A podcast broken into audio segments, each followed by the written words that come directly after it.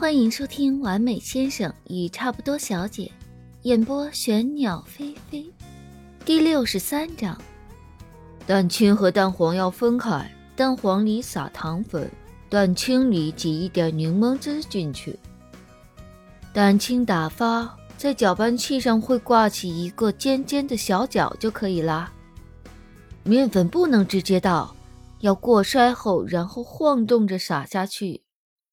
张思年撑着手，靠坐在酒店开放式厨房的料理台前，看着云舒抿着嘴，围着小围裙和酒店的厨师学做蛋糕。云舒所谓的惊喜一早就露馅了。小姑娘昨天睡得迟了，定的闹钟没把自己闹醒，反倒把张思年叫醒了。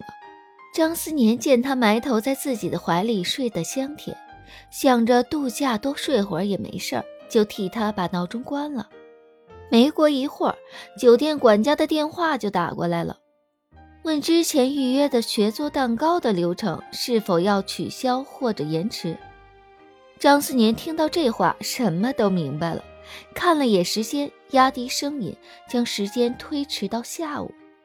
云舒饱眠一场，窝在张思年怀里醒来，懒洋洋地伸手去拿床头柜的手机看时间。身子却被张思年紧紧地扣在怀里。张思年显然已经醒过来一阵儿了，声音里没有了晨间初醒的沙哑，嗓音清润：“睡够了没？”“嗯。”云舒揉着惺忪的睡眼，在宽厚的怀抱里撒娇似的蹭了蹭，蹭着蹭着，最后就演变成张思年算起了昨夜未清的总账。手软脚软的下床时，看一眼时间，啊！张思年腰下围着条浴巾，上半身赤裸，从洗漱间里走出来，见他抓着手机，皱着眉，从背后将人环入怀里，挑着眉问道：“怎么了？”“没，没什么。做蛋糕的时间给你推迟到下午了。”云舒转过身来，面对着他，神色惊讶：“嗯。”你怎么知道的？张思年伸手将他有些乱的卷毛理顺，笑答：“早上你没爬起来，酒店电话打过来，我接的。我还特意瞒着你和酒店联系的。”云舒有些委屈的抿着嘴，两个手指指尖对在一块儿。张思年揉了揉他的卷毛，含笑问：“我下午和你一块做吧。”就云舒切个水果都能划破手的水平，张思年觉得他连个蛋糕坯子都烤不好。不行不行不行！云舒用力摇头。虽然不是惊喜了，但还是我做给你才比较有意义啊。而且我约好了，有人教我做的。度假村十分体贴地找了个会说中文的蛋糕师教云舒，是个脸圆润、气色很好的中年阿姨。说起话来温温柔柔的，面包坯用最基础的微风蛋糕，看起来容易，却很容易烤塌，软绵绵的回缩回去，成不了形。云舒这个厨艺小白做起来就更是不容易，打个鸡蛋，将蛋黄和蛋清分离，都折腾了很久，最后还得拿着小牙签把混在鸡蛋液里的蛋壳挑出来。在蛋糕师的指点下，第一个蛋糕坯材料很快就准备好。云舒满脸期待，送进了烤箱。蛋糕烘烤的时候，云舒脸上还沾了一点面粉。趴坐在烤箱前，看着里面蛋糕一点一点从模具里膨胀起来，惊叹出声。蛋糕师和张思年对视了一眼，一块笑了出来：“你太太太可爱了，谢谢。”但蛋糕取出来后又塌了下去，最终没能成型。小姑娘翘起的嘴角迅速耷拉下去。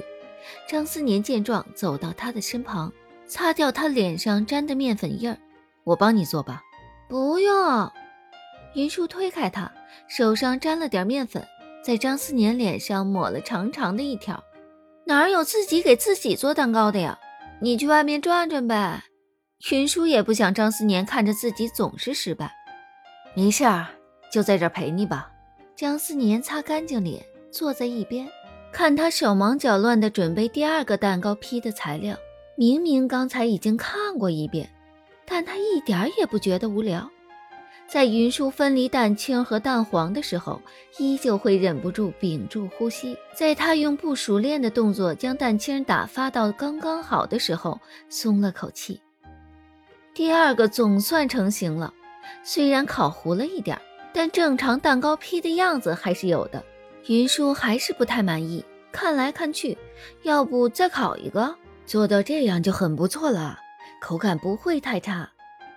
蛋糕师安慰道：“在上面抹一层奶油就看不出来了。”云舒抿着嘴，认认真真将奶油打发，抹在上面，用裱花袋在边缘挤出一圈小花纹做装饰，点缀上水果，中间将二月所有的日期写上，然后在十二这个日子圈了一个大大的爱心，插上 Happy Birthday 的巧克力小牌子和三十数字造型的蜡烛时。云舒长长的松了一口气，我做好了。云舒手里托着蛋糕的托盘，动作小心的走到他的面前，黑润润的眼睛里像是落了阳光，笑出一个灿烂的弧度，眼尾带着明媚的笑意，身后是热带绚烂的阳光。张思年觉得自己的心都要被雾化了，柔软一片。蛋糕其实挺丑陋，最简单的水果蛋糕。但带着爱意的眼睛是最强大的滤镜。张思年垂眸注视云舒捧在自己面前的蛋糕，还有仰着头求夸奖的小女孩，低声夸奖：“做得很好。”云舒得意的眼睛眯了眯，像得了小鱼干的猫儿。两人一同将蛋糕包好，酒店的工作人员替两人送回房里，晚上再吃。两人手牵着手。旁人一看就知道两人感情不知道有多好。去度假村的西餐厅吃了份烛光晚餐，在暖风吹拂中回房。一进门，一阵天旋地转，云舒轻哼一声，尾音软绵。张思年动作急切，将人压在门上亲吻。两人唇舌热烈地纠缠在一块儿，一吻完毕时，衣衫凌乱。夕阳光斜斜地从落地窗里照进来，拉出两条纠缠在一块儿长长的影子。云舒深吸一口气，缺氧的脑袋总算清醒些，挣扎一下，将把自己压在门上的张思年推开一些。嗯，我我还有礼物呢。张思年一下一下轻轻吻着他的耳垂，间或含住。温热带着酥麻的触感，让云舒脚趾都蜷缩起来。等会儿也不急，贴着他的耳朵，声音低哑：“嗯，不行。”云舒固执地撑着他的胸口，蛋糕也还没吃呢。张思年看着面前小姑娘湿漉漉的眼眸里满是坚持，只好妥协，忍耐着：“那你快点去拿，我去楼上准备。我让你进来时，你再进来啊。”云舒红着脸将自己凌乱的衣衫整理一下，小跑上楼。好，张思年想着，等会儿就不再下楼，将蛋糕一块带了上去，在门口等了一小阵儿，房里就传来小姑娘软软的声音：“进来吧。”张思年推门而入，看着屋内的景象，血气上涌，好不容易压下去的反应又起来了。云舒穿着件男士衬衫，宽宽松松的挂在身上，扣子解开了两个，斜坐在床上，抬眼看他，笑得娇俏，唇瓣因为刚才的热吻嫣红如娇艳的玫瑰。张思年喉结滚了滚，将蛋糕放在一旁，目光深沉地看着他。礼物？对啊，打包好送给你了。云舒直起身子，手向上抬了抬，将衬衣展示给他看。衬衣也是送你的，我特意选的，好不好看？藏蓝色的桑蚕丝衬衣，衬得肌肤如同一块上等的羊脂玉。随着抬手的动作，隐约可以看到下面的款式：浅蓝色蕾丝花边系带款，很好看。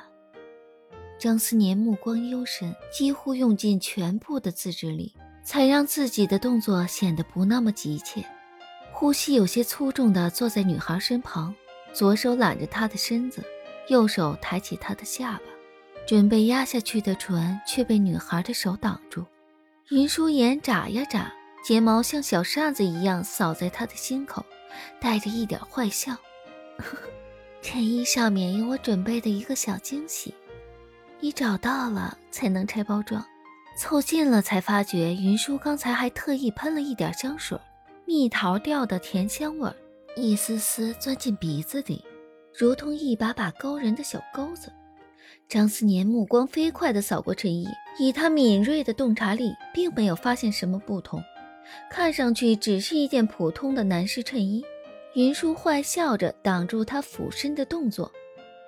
我花了很久时间的，没发现，不准拆。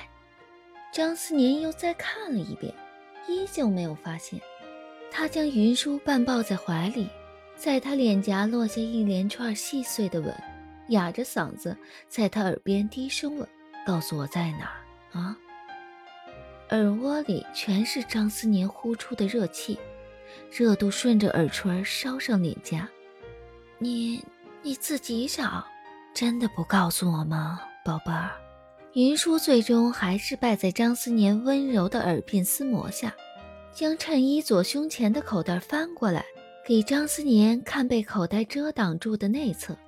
上面用红色的线绣着一个唇印，照我的唇印缝的。我在店里绣了一整天，手都扎了好多次了。张思年被小女孩的举动弄得有些窝心，将小姑娘抱在怀里，下巴抵着她的头。礼物喜欢吗？云舒笑问。喜欢。我可以拆最大的那份礼物了吗？张思年轻轻咬了下她的耳垂。云舒低着头应了声，张思年的动作温柔无比，衬衣扣子只扣了两颗，没费多大功夫，系带款更是一扯就开了。虽然两人都经历过很多次了，但事后回忆起来，这依旧是云舒记忆中最温柔缠绵的一次。